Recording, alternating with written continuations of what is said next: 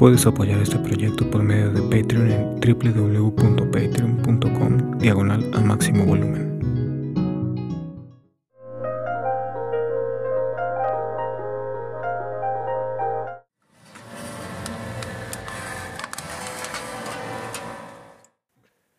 Bien, esta tarde tenemos a Juanmi, el señor Rosa. Él es guitarrista, compositor y arreglista.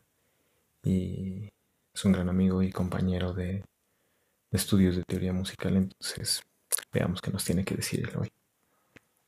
Eh, ¿Qué nos puedes decir? ¿Cómo fue tu acercamiento a la música o al sonido en general, desde los primeros recuerdos que tengas? Uf. A ver, con, una juventud acumulada de 55 primaveras ya, eh, cuesta un poco echar la vista atrás, pero bueno, hay cosas que sí que me quedan, que tengo muy, eh, todavía muy presentes. Eh, yo recuerdo que en, casa de mis padres eh, eh, oír música era lo normal, sobre todo por parte de mi padre, que era muy aficionado a, la música, le, encantaba, y en mi casa casi siempre había música. Pero principalmente lo que él oía, lo que se oía en mi casa era, era copla. y él era un fan de Antonio Molina que incluso lo imitaba, porque es que recuerdo a mi padre que, cantaba por Antonio Molina, lo imitaba y yo, alucinaba, ¿no? hostia, y pues no lo hace mal, ¿no? No, tiene, no tenía ese, e, e, esos pulmones, ¿no? Ese, esa, esos agudos, ese bozarrón y tal, pero lo que era la entonación, la verdad es que lo hacía muy, muy bien. Em, así que sí, em, sobre todo copla, mucha música, mucha música española. Em, vinilo, porque evidentemente en aquella época lo que, lo que se estilaban era, eran los vinilos. No había muchos, pero bueno, yo creo que ya debían estar los pobres súper, súper desgastados de tantas veces que se llegaban a, a poner los pocos vinilos que habían en casa. Pero bueno, sí, sí, se disfrutaba muchísimo en, eh, la música en casa. Eh, después, un poquito mayor, eh, como anécdota, sí que recuerdo que hubo una época que cuando mis hermanas, somos cuatro hermanos, yo soy el mayor de cuatro hermanos, y tengo dos hermanas que son un poquito más pequeñas que yo y luego un hermano más pequeño. Pues cuando mis dos hermanas entraban en la adolescencia, eh, era una época que estaba muy de auge, pues, eh, sobre los 80 aproximadamente. Estaban en, auge la, la rumba y ellas se aficionaron a la rumba de una manera que me machacaban rumba a diario, mañana, tarde y noche. Llegué, llegué incluso a aborrecerla, ¿eh? la, rumba, de, la cantidad de, horas de rumba que me, que me habían metido a, saco. Pero, bueno, no, son, son buenos recuerdos, son, la verdad es que son muy, muy buenos recuerdos. Em, yo mi, primer eh, contacto personal así con la música, en, alguna ocasión ya lo, había explicado, fue em, en, eh, sobre cuarto de, cuarto de lo que entonces era EGB, la enseñanza general básica, eh, en la clase de música. pues bueno, aquello que, que, en el primer día que nos van a hacer música y nos presentan el instrumento, que era la flauta, el instrumento clásico, y, me enseñan la, escala mayor, la escala de Do. La flauta dulce y te enseñan la escala de Do y me enseñan las, posturas allí con, los dedos y tal. Sí, yo flipé, yo es que lo, tengo fresco, ¿eh? el recuerdo de que yo aluciné ¿no? de, escuchar aquello que podía emitir música. De, ¡wow! Y recuerdo que cuando llegué a mi casa con, bueno, un inocente de mí, y, entré corriendo a casa. Espera, espera, mamá, que te voy a enseñar una cosa, te voy a enseñar una cosa. Y, entonces estaba mi abuela que vivía con nosotros. Y entro corriendo a la cocina, abro eh, el cajón y cojo una cuchara, una cuchara sopera y me la pongo en la boca y empiezo a hacerle la posición y a silbar, ¿no? Las notas. Mira, ya sé tocar la flauta, ya sé tocar la flauta. Bueno, y mi, madre y mi abuelo, pues alucinando, ¿no? Pero bueno, el caso es que le, eh, me compraron la, flauta y sí que, es verdad que siempre había tenido bastante buen oído para, sacar temas así de, oído. Siempre había tenido muy, muy buen oído. y tenía bastante facilidad, ¿no? Oía a lo mejor eh, series de televisión o películas y, iba sacando las melodías. Hasta, bueno, al punto que, mis padres pues, les hizo tanta gracia que, que en aquella época en Tarrasa, eh, precisamente muy cerca de donde estoy viviendo ahora, hay un, que ahora es un centro comercial, es, una, es un gran almacén de una tienda de ropa, pero en aquella época era un cine, pero era una especie de cine-teatro Em, había un, como un gran escenario, detrás de ese escenario eh, se proyectaba la película y cuando no había película, pues eh, sobre todo las matinales de los domingos, pues solían organizar eh, actividades para, para, los críos, ¿no? para, para, los chavales. Y una de ellas pues era mm, mostrar los talentos de, de, de, los niños y niñas de, de aquí de la ciudad. Eh, algunos salían cantando, otros pues eh, bailando, otros recitando, y bueno, y me llevaron, y mis padres me llevaron para tocar la flauta. Y bueno, recuerdo que ese día pues eh, yo súper orgulloso y súper contento con dos o tres juguetes que me habían dado como premio por haber tocado la flauta ahí delante de, toda la gente, ¿no? Una cosa muy, muy guapa, muy guapa. Em, de aquí prácticamente te puedo decir que la flauta siguió durante bastante tiempo. Sí que es verdad que, no paraba con la flauta. Cuando cambié de barrio, em, del centro, digamos, aquí de, Tarrasa, em, me fui a, vivir a las afueras. Eh, entré en el colegio nuevo y en la asignatura de música siempre destacaba por, por el, el oído, la facilidad que tenía es que recuerdo que en aquella época eh, me pusieron el mote del flautista de Camparellada, que era el, barrio donde vivía, el barrio de las afueras de Tarrasa, se llamaba así Camparellada, y me pusieron el mote ese de el flautista de Camparellada, cuando había que hacer alguna, actuación en el colegio, alguna cosa así, pues bueno, siempre, me, siempre contaban conmigo. Eh, y de ahí ya pasé al, al, instituto, y ahí en el instituto fue precisamente donde donde conocí el instrumento que me tiene robado el corazón, que eh, eh, esta, la guitarra. Eh, recuerdo que había una, profesora de, inglés, que recuerdo Lidia Campañ, una, tía majísima, que daba las clases, nos enseñaba inglés cantando canciones. Y un día se presentó con una, con una guitarra española y con cuatro acordes, aparte que tenía una voz muy, muy bonita, por lo que recuerdo, y nos cantaba canciones en inglés. cuando vi que, hostia, pero esto, esto es flipante. Yo quiero aprender a tocar la guitarra, esto es, suena, suena brutal. Y no es porque no haya visto en, en la tele eh, muchísimas veces, ¿no? A gente tocar la guitarra, pero no sé, aquello, aquello como que me impactó, ¿no? Al verlo ahí en directo en la clase y, ver que, lo bien que se desenvolvía eh, Lidia, me impactó muchísimo y digo, hostia, yo tengo que aprender a tocar la guitarra. Y recuerdo que hablé con ella y, y se dije, hostia, Lidia, ¿y, tú me enseñarías a tocar la guitarra? Es que a mí me gustaría. Y sí, sí, me enseñó a tocar mis tres primeros acordes eh, con la guitarra. Eh, recuerdo que había una compañera de clase que tocaba la guitarra y me vendió una que tenía, una guitarra suya que tenía vieja.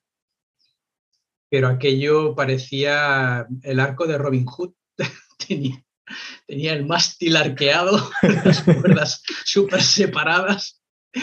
Y aquello era, bueno, era, era una auténtica tortura tocar con aquello porque había que hacer una fuerza impresionante para poder pulsar las cuerdas. Pero bueno, aún así, en la parte, e, en el primer recuadro, en los primeros trastes, pues más o menos todavía se podía, se podía hacer cuatro acordes abiertos y poca cosa más. A la que entrabas a hacer alguna cejilla, no, bajar, no bajes del tercer o cuarto traste, porque aquello ya tenías que hacer fuerza casi con las dos manos. Era, era, algo tremendo.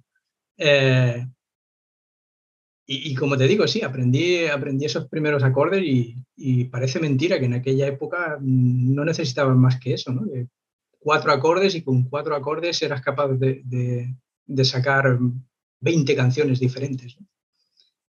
Eh, de aquí recuerdo que, mi, abuela, mi abuela materna, eh, como ya me, veía por casa con la guitarra y me veía tocando y veía que, estaba tan aficionado y que me, gustaba tanto, eh, pues se decidió a comprarme la guitarra. Me dijo, toma, ve y cómprate la guitarra que, que tú quieras. Y me dio el dinero, total, que me fui a Barcelona por, por las callecitas aquellas del centro y, y, me compré mi guitarra, eh, me compré mi estuche y me compré mi amplificador. Entonces, a, partir de ahí, a dar la, la, tabarra a los vecinos, porque además coincidió en, en aquella época. Eh, en la que hice muy buena amistad con, unos eh, compañeros de colegio que ya, ya llevaban algún tiempo que, tocaban, y ellos fueron un poco los que me introdujeron en, la, en la, música rock.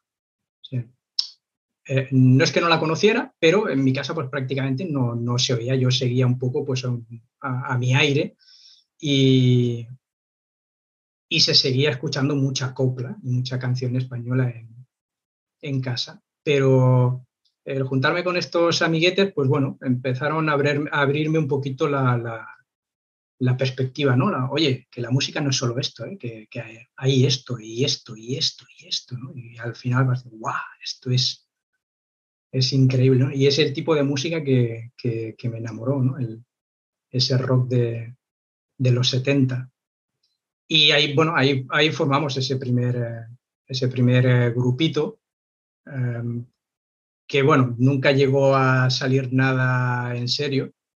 Eh, tocábamos prácticamente cada fin de semana, nos juntábamos en casa de, uno de, los amigos y pasábamos prácticamente todo el santo día tocando y sacando nuestras canciones. Eh, habíamos hecho alguna pequeña actuación, eso sí, pero bueno, allí dentro del barrio, algo muy modesto, una actuación de final de curso del colegio y que, bueno, como sabían que éramos antiguos alumnos y que, y que tocábamos, pues, hostia, va a venir y nos montáis un concierto y, y, poca cosa más. La verdad es que poca cosa más.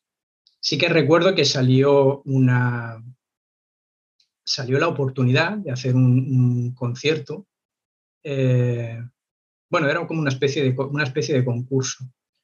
Eh, y teníamos la oportunidad de tocar delante de, gente del, mundillo de la música.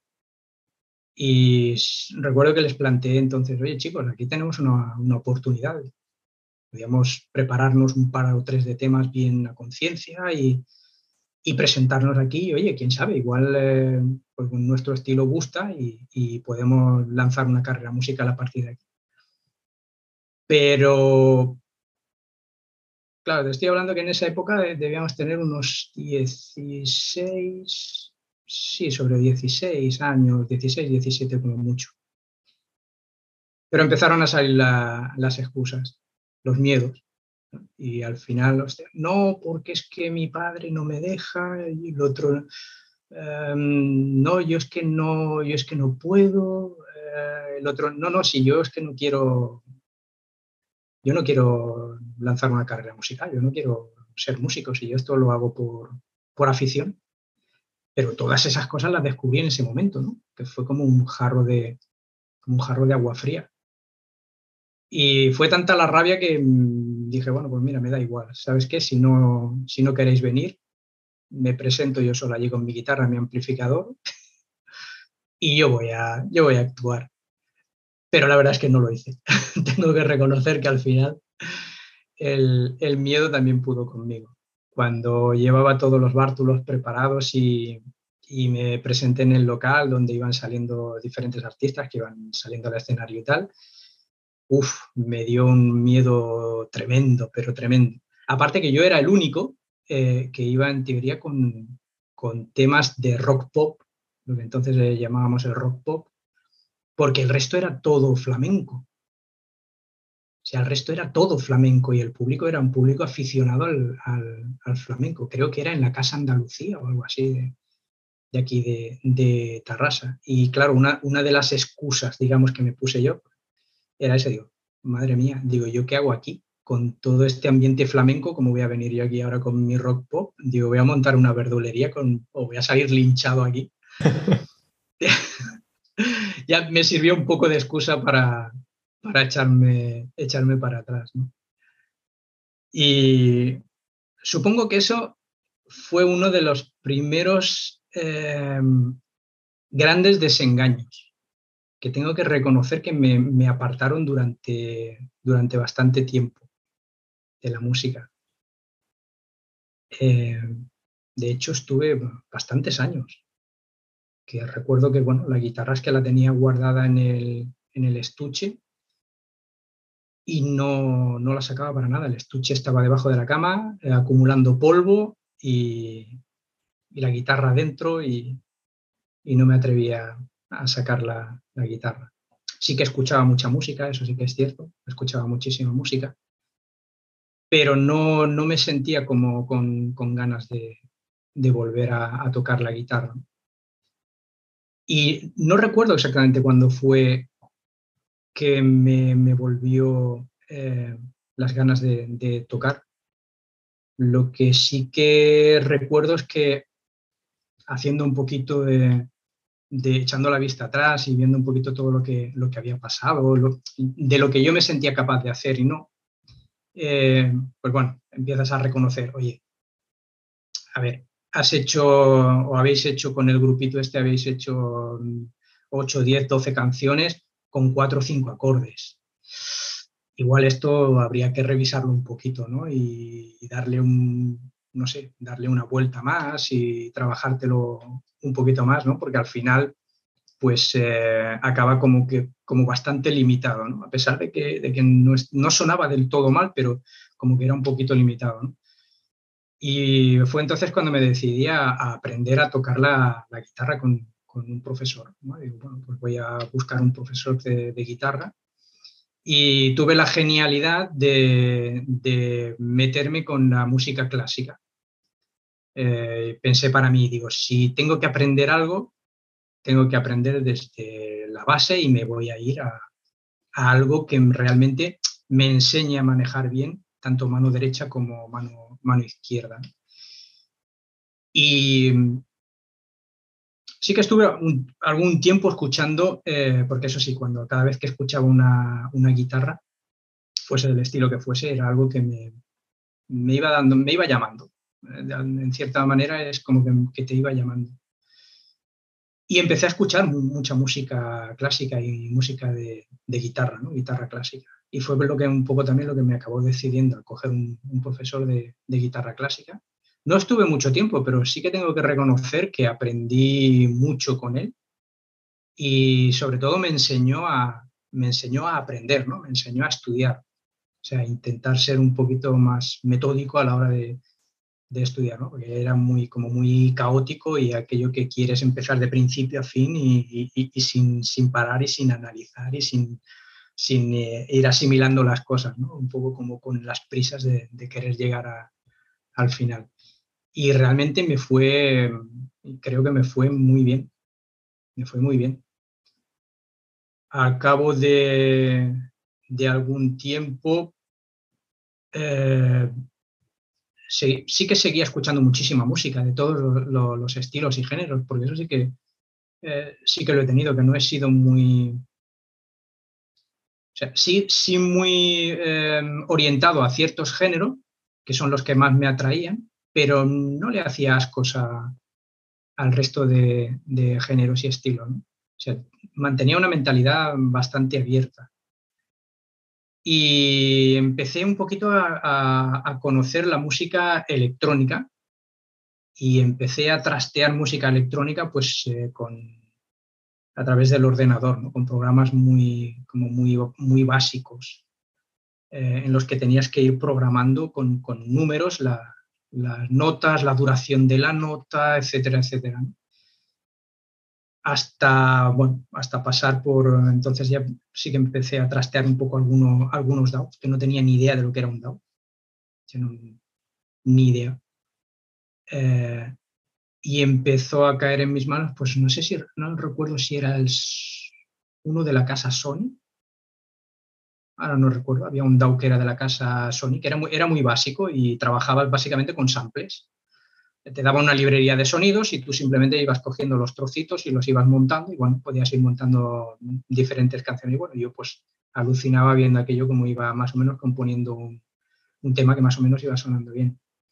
Pero luego ya empecé a conocer un poquito más pues otros como el Fruity Loops, Y a partir de aquí, pues sí que veía las posibilidades de decir, ostras, no, aquí yo puedo empezar a, grabar un instrumento y además hay unos instrumentos virtuales y puedo empezar incluso a tocarlos yo con el teclado del ordenador eh, y puedo eh, con el ratón y puedo programarlos y puedo decir dónde quiero que suenen las notas y cómo y tal. Hasta llegar al Cubase, que es el que, el que hoy en día me trae por la calle de la amargura. que yo llevo bastantes años con, con Cubase. Como muchos, supongo que empezamos pues, con, el, con, eh, con versiones piratas. Porque todo, todos, eh, quien más, quien menos, empieza por aquí. ¿no? en esa época no, no, hay dinero como para meterte en, en una estación de audio eh, así original y, pagarlas. Hasta, hasta la fecha, eh, pues creo recordar que empecé con el Cubase 5 y sobre el 8, más o menos, fue cuando decidí, porque me daba muchísimos problemas. Eh, recuerdo que casi cada, era, cada año me tocaba prácticamente eh, formatear disco duro y reinstalarlo todo porque empezaba a darme problemas como mínimo cuatro veces al año. O sea, una, una cada estación del año cada estación, de cada cambio de estación yo tenía que rehacer todo, porque empezaba, eh, al ser pirata, e ir metiendo plugins también piratas y muchas veces, bueno, al final no sé, aquello era un auténtico cacao, pero brutal. Todo pirata. cada año ya te, sí, sí, cada año ya te digo, por lo menos casi cada, cada cambio de estación me tocaba hacer limpieza en el ordenador, formatear disco duro, volver a reinstalarlo todo. En fin, era, era tremendo era tremendo. Y fue entonces ya me decidí un poco a, eso, a ir a por, a, por un, el Cubase ya original y, sí, y hasta la fecha sí, hasta la fecha ya nos, nos hemos vuelto un poquito más buenecitos, más legales, ya no evitamos el pirateo en, en la medida de lo posible. tengo dos preguntas. Eh, una de ellas es, Mencionas que cuando conociste a esta maestra hubo esa pasión por, por la guitarra y previamente cuando eh, entendiste la flauta también te apasionaste, pero también, por otro lado, cuando tuviste ese miedo, lo dejaste de lado. ¿Crees que hay cosas que son un parteaguas o que en realidad son una acumulación de muchas cosas que en el momento, que algún momento en el cual consideramos un parteaguas y, y todo se desquebraja o todo tiene sentido? ¿Crees que es un parteaguas o es una acumulación o ambas? Y la otra eh, es, ¿qué perdón, la otra es qué pasó con esa flauta y esa guitarra. O sea, ¿dónde están ahora? Vale, discúlpame. Eh, eh, cuando, cuando dices parteaguas, quiero entender lo que, lo que me quieres decir. Como, que, te, lo, lo que te, lo desmorona todo. Ajá, o que es un, nuevo comienzo. Vale. No sé si allá se usa mucho el término parteaguas, pero acá se usa. No, la verdad es que no, por eso es que creo que es la primera vez que oigo esa, expresión, por eso no sé si lo preguntaba y quería. No, no, no, que simplemente, a ver, explicándomela, ya es una nueva, mira, ya sea una expresión eh, nueva, genial. ¿eh? No sé si se refiere, a, no sé quién abrió los mares para caminar. Ah, vale, sí. No sé si se refiere a eso, pero eh, tiene que ver con sí, claro, Fue, fue Moisés el que, el, que según la, Biblia, ¿no? Que, que abrió las aguas. No sé si de ahí venga, pero un parteaguas es como un evento grande que nos hace cambiar, o sea, como un cambio de dirección a 180 grados. O ah, de acuerdo, sí, sí, un punto de inflexión, etcétera. Vale, vale. Em, no te sabría decir, yo em, yo creo que todo, todo, eh, todo requiere su momento. Y aún así es muy probable que ese momento a veces incluso nos pase por delante de las narices si no, si no estamos un poco atentos, eh, nos puede pasar de largo. Em, pero creo que hay cosas que llegan en el momento que, en el momento que tienen que llegar. Em, y sí, que, que implican implican un cambio de rumbo, evidentemente. Algo que te llama, algo que te impacta y de repente... Eh, lo que pasa es que en, mi caso sí que es cierto que siempre he sido una persona como muy inquieta eh, culo de mal asiento, como decimos por aquí, y, yo he querido hacer de todo. O sea, es que yo he sido persona que de siempre he querido hacer de todo, aparte de ser el típico Juan Palomo de yo me lo guiso, yo me lo como. eh, siempre he querido hacer de todo, ¿no? Hay, hay una letra de una canción eh, que creo que es de Joan Manuel Serrat, que, que dice algo así como que quiere ser eh, el bebé en el bautizo, eh, la novia en, en, la boda y el muerto en el entierro, ¿no? Pues parece como que me pasa algo parecido, ¿no? Y sí que es cierto que he tocado muchas teclas, no de piano, eh, en el sentido de decir, de probar cosas que, que, que, me llamaban la atención, que me generaban inquietud. Eh, pero claro, la que ha sido recurrente siempre ha sido la, la música o ha, o ha, estado directamente vinculada con la música. Porque mm, eh, se he dibujado, he pintado, he hecho escultura, he hecho teatro, eh, he hecho cine.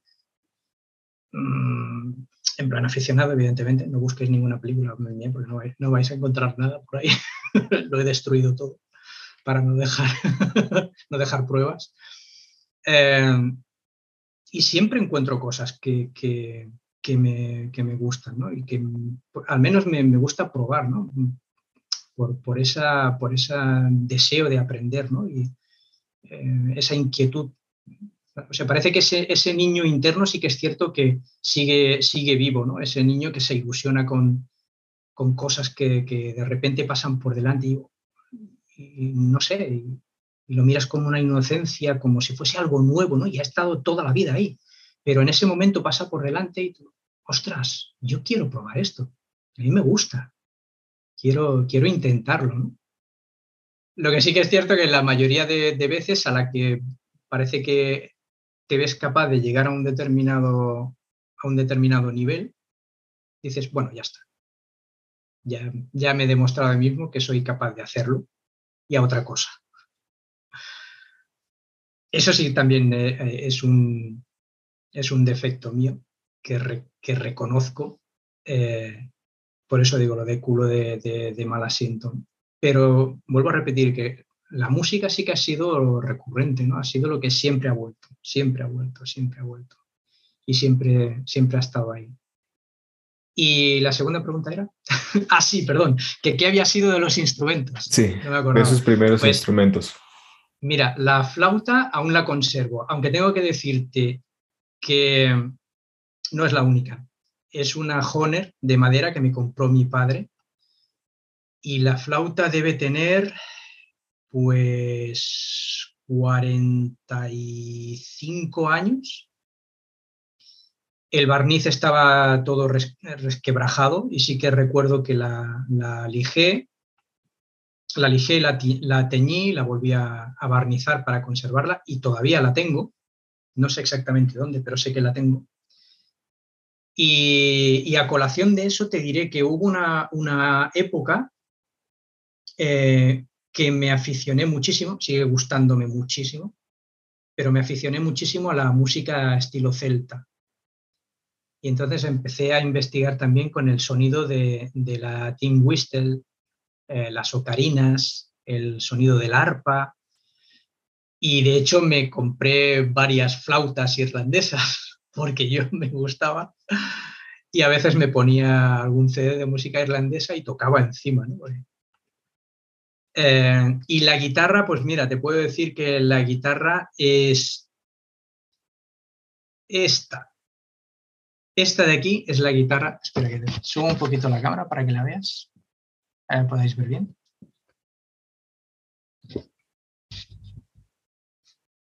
Eh, esta guitarra, que ahora te, ahora te explicaré un poco la historia porque mmm, tiene una historia bastante curiosa.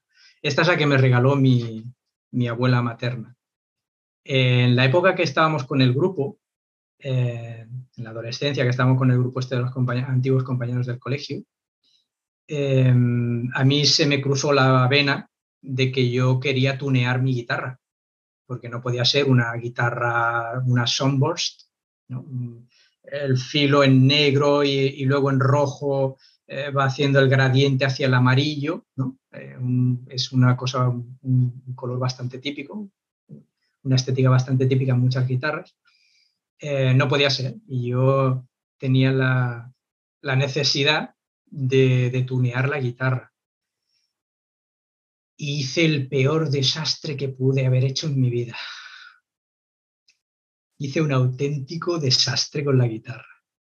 La desmonté y es eso que comentaba antes de que la guitarra estaba el estuche cogiendo polvo debajo de la cama.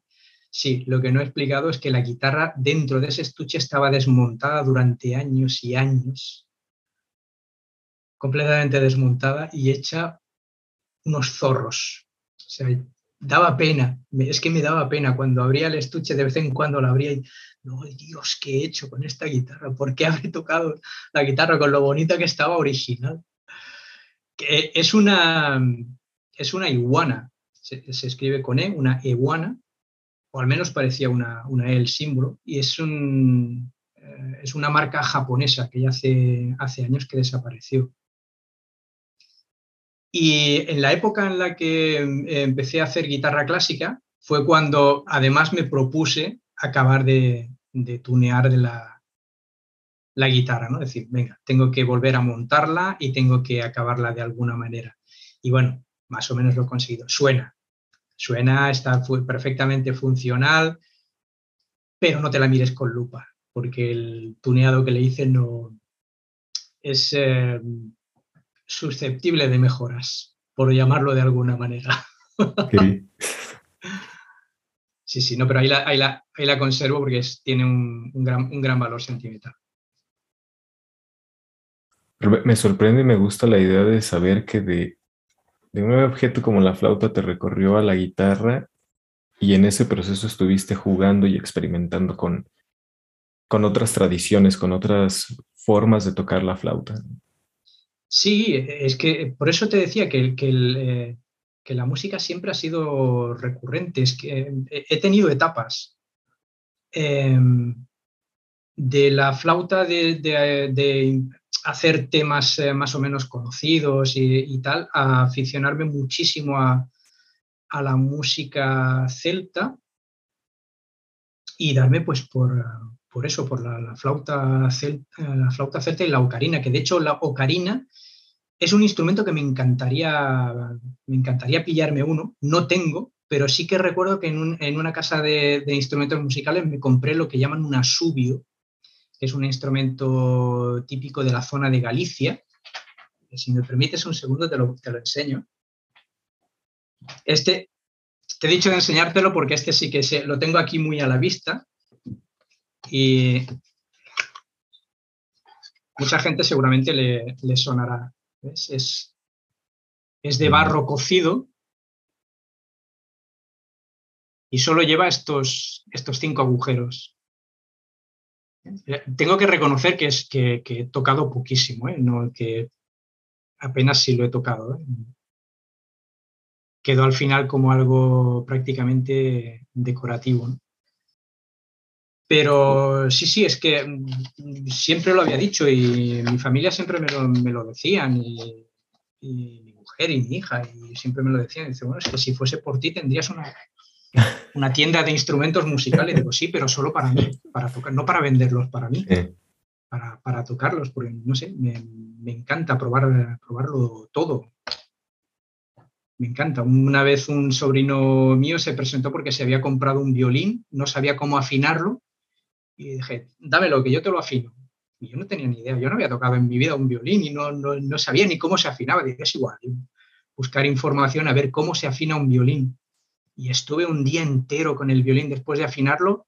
Digo, yo antes de devolvérselo, que viene mañana a recogérmelo, digo, yo tengo que conseguir que suene, que no parezca que estás despellejando un gato, que suene alguna nota. Y sí, sí, al final del día conseguí que sonase alguna nota.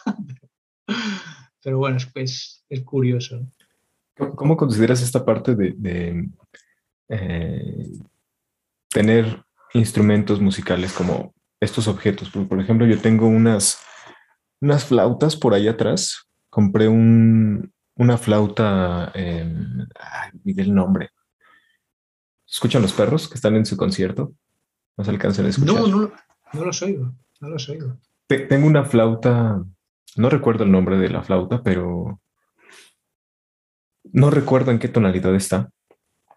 Claro, si le sabes ya tiene solo cinco notas. Para mí es muy fácil porque también cuando era chico eh, en la secundaria, que es la, las escuelas principales, perdón, primarias, preparativas para entrar después a la preparatoria y luego a la universidad, nos daban clases de flauta. Y recuerdo que hace años nos, cuando era muy chico, yo tendría 14 años, yo estaba aprendiendo a tocar la flauta, sabía tocar las mañanitas, por ejemplo. Y el Día de las Madres, que acá se celebra el 10, no sé, en los lugares donde qué día se celebra, pues se celebra el 10 de mayo acá. El 9 para el 10 en la madrugada, unos vecinos, todos borrachos, me dijeron, ven acompañaros. Y pasamos de casa en casa de cada una de las mamás de los compañeros a, a tocarle las mañanitas. Andaban muy borrachos ellos y yo estaba tocando, entonces fue, fue chistoso. Recuerdo eso porque yo también sentí esa maravilla con la flauta y lo que sucede es que ahora todos los instrumentos que veo de viento principalmente me gustan. Tengo un clarinete que compré con mi hermano hace, yo creo que siete años, pero siempre pensé que tenía un defecto el clarinete y ahí lo tengo.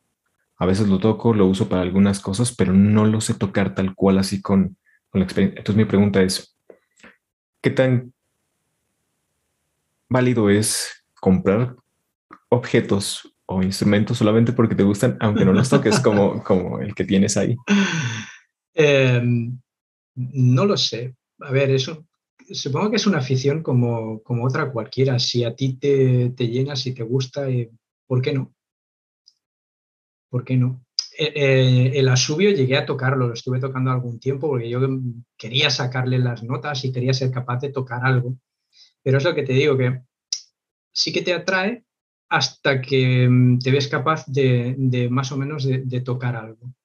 Luego no, queda un poco arrinconado porque al final, por ejemplo, ya que has hablado del clarinete, yo tengo un clarinete. Em, una vez por aquí por Tarrasa, pasando por, una tienda de segunda mano, vi en el aparador un, clarinete, un Yamaha, eh, que está, lo veía que estaba en muy, muy buen estado y entré a preguntar por él, porque además estaba muy buen, de muy buen precio Em, y lo único que tenía es que, llevarlo un poquito a, revisar los corchos las, de, las, de las juntas, de las tapas de, las, de las, teclas y de, de las diferentes piezas. Cambiarle el corcho porque estaba, como, estaba reseco, las zapatillas creo que le llaman, eso ahora no lo recuerdo. Y lo llevé a un, restaurador de, instrumentos y me lo, y me lo arregló igual que tú, a ver, me compré un método de, clarinete y estuve, y sí, las notas más bajas me va saliendo alguna cosita, pero luego cuando tenía que subir arriba, yo no había tocado en mi vida un instrumento de caña. No lo había tocado en mi vida. De hecho, eh, eh, recuerdo en, en, un pueblo de la costa, eh, que es Vila, Vilanova y la Geltrú, eh, en una tienda de música eh, encontré una especie de, flauta eh, que tenía una forma un tanto curiosa. Era, era, bastante gruesa y era un poquito más corta quizás que, una flauta dulce. Y el nombre pues ponía, además era, era, de caña, era como una flauta, pero además era de caña. y el nombre era Zafón. Y ostras, yo entré a preguntar, ¿no? Y el hombre me dijo, sí, sí, no, esto es, mira, es que alguien se, ha inventado este instrumento eh, y resulta que depende de la presión que, que, que ejerzas sobre la caña al tocar, suena como una flauta dulce más o menos y depende de la presión que le des, puede parecerse al sonido de un saxo. Digo, wow, ¿qué me dices? Dos instrumentos en uno, dámelo, me lo llevo.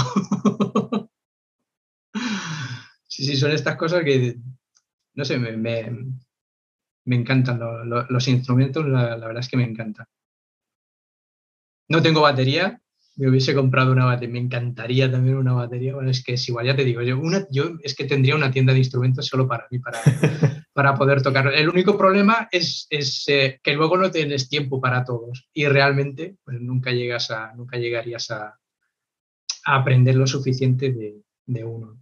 Y al final, pues sí, siempre hay uno que te tira más y, te acabas centrando en, ese. Aunque puede ser considerado medio multiinstrumentista, pero bueno, es un poco así de como de, pega, ¿no? Un multiinstrumentista un poquito así como de, pega. Sí, sí, me manejo un poquito, un poquito de aquí, un poquito de aquí, un poquito de allí. Pero bueno, a veces sí que es curioso que cuando coges esos poquitos y, según cómo montas las piezas del puzzle acaba saliendo algo, algo curioso, algo interesante. Pero no llegas a dominar realmente ninguno. Claro. Que me encantaría a mí eh, yo, digo, yo no sabía que tenías esas flautas y que también tenías esa pasión por las flautas. Por ello en la presentación dije guitarrista. Pero para quien no sepa, Juan y yo estamos en un grupo con, con Epi Figueroa que es Music y en él nos hacemos retos, estamos aprendiendo teoría musical y a veces experimentamos con lo que sabemos tocar. Entonces un día me encantaría escuchar que me des alguno de esos instrumentos en tus... Creo que en alguna ocasión llegaste a meter uno, si no, no me equivoco pero me encantaría escuchar eh, más de ellos. Por ejemplo, este instrumento que olvido su nombre, que, nos acabas de mostrar, me encantaría escucharlo. El asubio, vale, me, comprometo en alguna, en alguna clase de music, me comprometo a, intentar meter alguno, alguno de esos instrumentos. O el zafón. De hecho, el otro día estuve practicando un rato con el zafón, pero uf, cuesta, ¿eh? Cuesta. yo, yo tanto por ruido hacia los vecinos y porque yo tengo algo que me da pena ser visto, no me gusta ser visto. Y cuando el, tengo el, clarinete y quiero tocarlo, hace mucho ruido. Es bueno, es demasiado alto su volumen. Y como no se escucha bien y como no lo sé tocar, me da pena empezar a tocarlo, aunque ninguna persona me vea.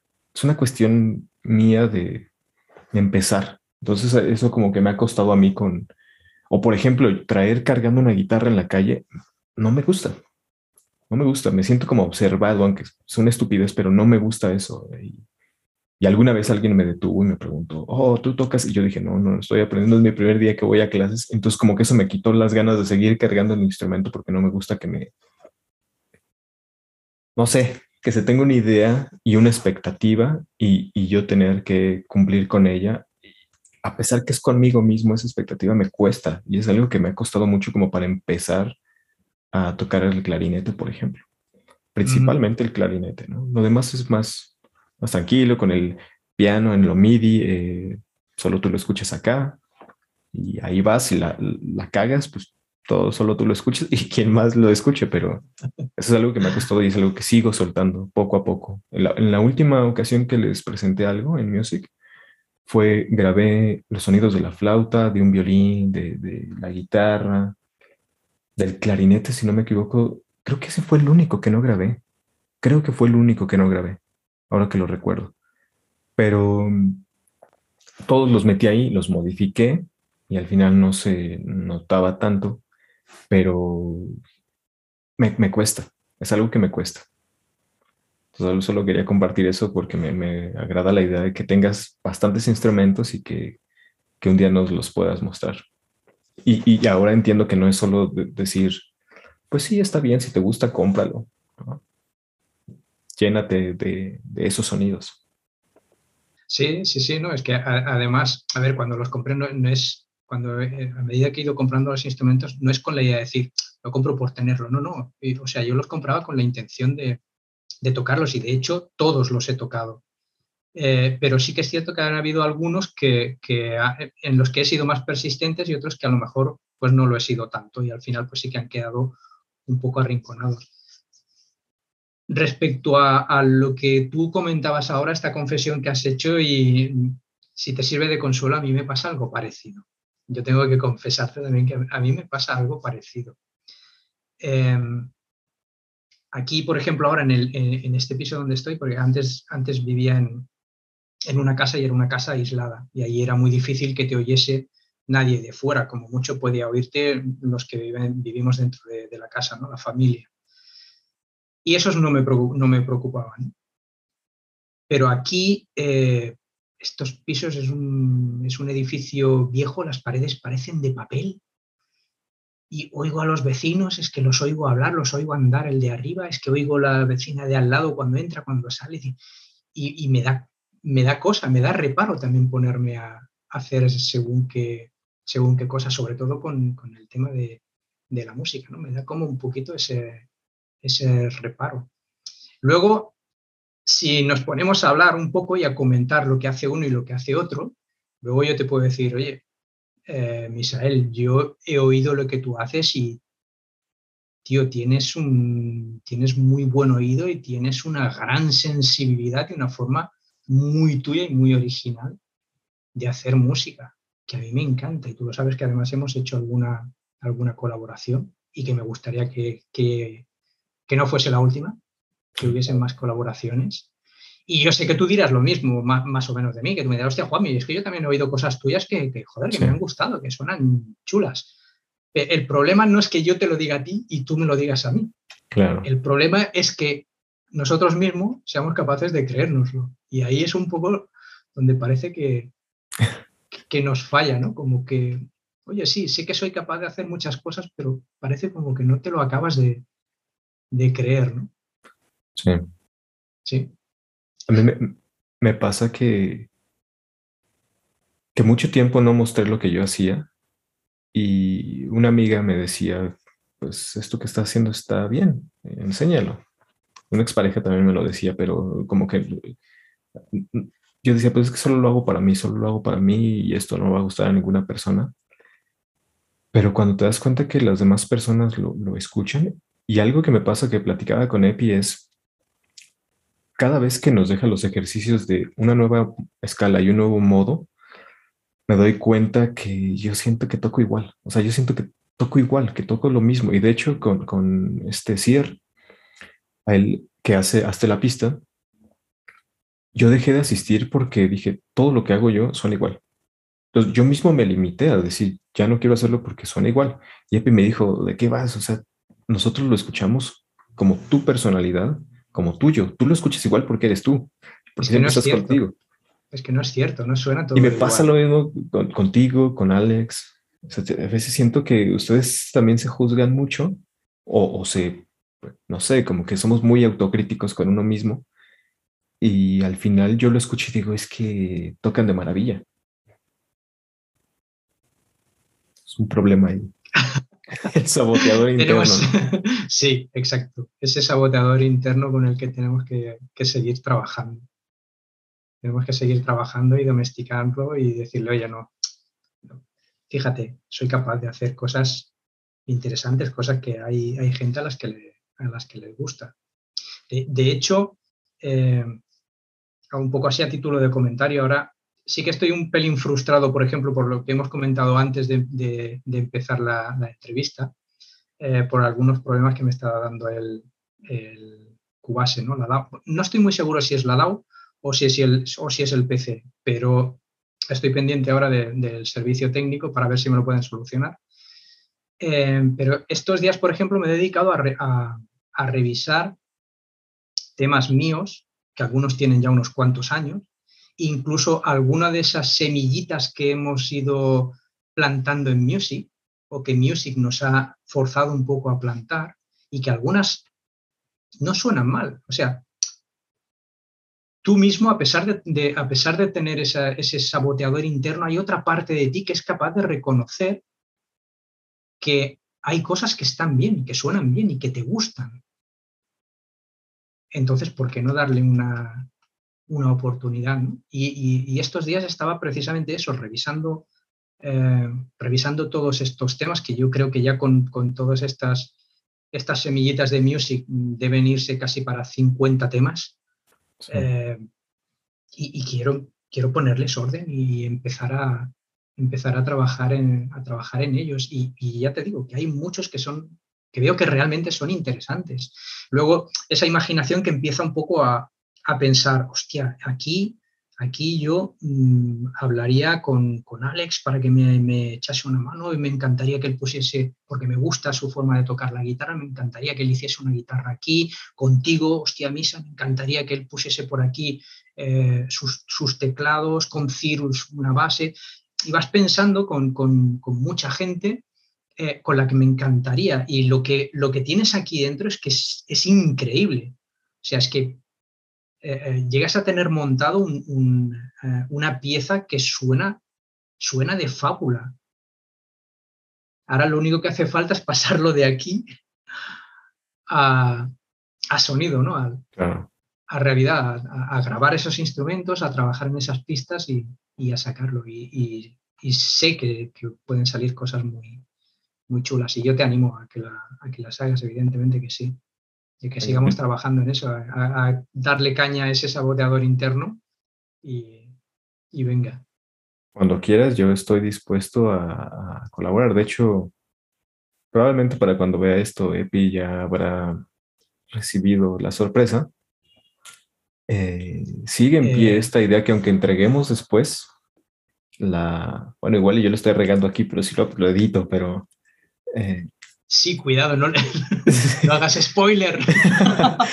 sigue, la idea de, de, juntarlos y hacerle una composición a él. Probablemente, yo estoy seguro que para cuando lo vea esto ya va a estar hecha. Y si no, hacerlo en un futuro. Y si no, voy a borrar esto. Sí, sí, sí. Yo, yo, lo editaría. ¿eh? Si vas a publicar esta entrevista antes del día 27, edítalo. Lo, Porque creo que porque creo que el encuentro es el día 27, no le echafemos la, la, sorpresa, que, que, la tiene bien merecida. Em, no, a, mí me, a mí me encantaría, la verdad. Creo que sí, que, bueno, de hecho el, el proyecto, el proyecto Morfeo, que para, para los que no sepan muy bien em, de qué va, eh, es un, un trabajo basado en el, personaje de Morfeo de la película Matrix, en la que hemos participado, pues, aparte de Misa y yo, y un, un buen eh, grupo de, compañeros, de, los que pertenecemos al, proyecto Music. Eh, y se trataba de eso, de hacer un álbum, eh, ¿cómo se llama? Se me ha ido la... Compilatorio sobre el personaje, entre varios, como tenemos la... Sí, no, me, se, me, se, me, ha bloqueado ahora la, neurona. Eh, es igual, no, no, me hagas caso, ya me saldrá la palabra. Eh, un álbum conceptual, perdón, ahí, esta era la palabra y no me salía. Eh, que en principio esperamos que para principio, en teoría finales de año, principio de este año que viene, está, estaba previsto que, que saliese a la luz no sé si estoy también ahora yo anticipándome y, me, van, me, van, a regañar. No, no te preocupes, cualquier cosa lo editamos, cualquier cosa lo editamos. Pero bueno, sí, sí que es cierto que ha sido muy, ha sido muy, muy chulo y muy enriquecedor eh, formar todos los, los, grupos así entre varios músicos y, y productores y, y, cada grupo crear su, su, tema propio. Y es increíble la, la variedad de, de, sonidos que puede llegar a, a salir. ¿eh? Sí. Sí, me, ha gustado bastante, sobre todo más allá de la cuestión de haber hecho el proyecto, la cuestión de convivir con otras personas. Yo en las últimas sesiones, es decir, reuniones, yo ya no, no entré tanto por cosas que tenía que hacer y porque luego no me llegaban los mensajes, falta de compromiso, responsabilidad de mi lado, pero yo sentí, como yo ya cumplí con lo que me corresponde a mí, yo pensaba que ya no era necesario yo. Y me doy cuenta que uno sigue aportando ideas y eso fue un error un error mío. ¿no? Al final se cambiaron algunas cosas, pero hay una pequeña parte ahí de mí que, me he divertido. Siempre, siempre digo, más allá del resultado de si le gusta a alguien más o no, yo ya me he divertido. Y para mí eso es lo que, lo que vale. Claro, si te llevas de por medio que a los demás les guste lo que haces, es mejor. Pero cuando tú te diviertes, creo que ese es, el punto clave por el cual hacemos las cosas. Correcto. Sí, sí. El hecho de que, el hecho de que valoren tu trabajo mm, siempre, es, eh, siempre es agradecido. Pero lo que estoy totalmente de acuerdo contigo, lo que realmente importa es que tú hagas lo que quieres hacer, lo que te gusta y que además lo, que además lo disfrutes. que te lo pases bien y que te diviertas. Eso yo creo que es primordial. A partir de aquí, seguro que, habrá, seguro que habrá quien reconozca lo que hayas hecho, aunque solo sea que reconozca que te lo has pasado bien haciendo aquello. de, hecho, yo compuse todo un intro que al final no estuvo dentro y lo usé para otra, para una creación mía. Ya después te la, te la muestro, pero es todo un intro de, cómo yo visualizaba el, el, sonido de nuestra composición. Y al final quedó incluso, o sea, se llegó al acuerdo y quedó, eh, como yo también ya no entré en esas últimas sesiones, se quedó a una última parte que yo pensé que ni siquiera iba a estar, ¿no? Pero me, me, gustó, digo, a mí me tocó con, yo me sentía chiquito al lado de Mueve porque pues él es un, un máster en lo que hace, ¿no? Entonces, sí, y digo, Ed con, también con tanto bagaje que tiene, me, me, gustó bastante. Es que afortunadamente... metiéndonos ideas estamos aquí, estamos en un grupo con, Music que tenemos unos, unos cuantos que son unos auténticos maestros. Así que es verdad que es, muy, muy de agradecer porque estamos aprendiendo muchísimo de, de ellos. Y yo creo que eso ya, ya vale la pena. Tal cual.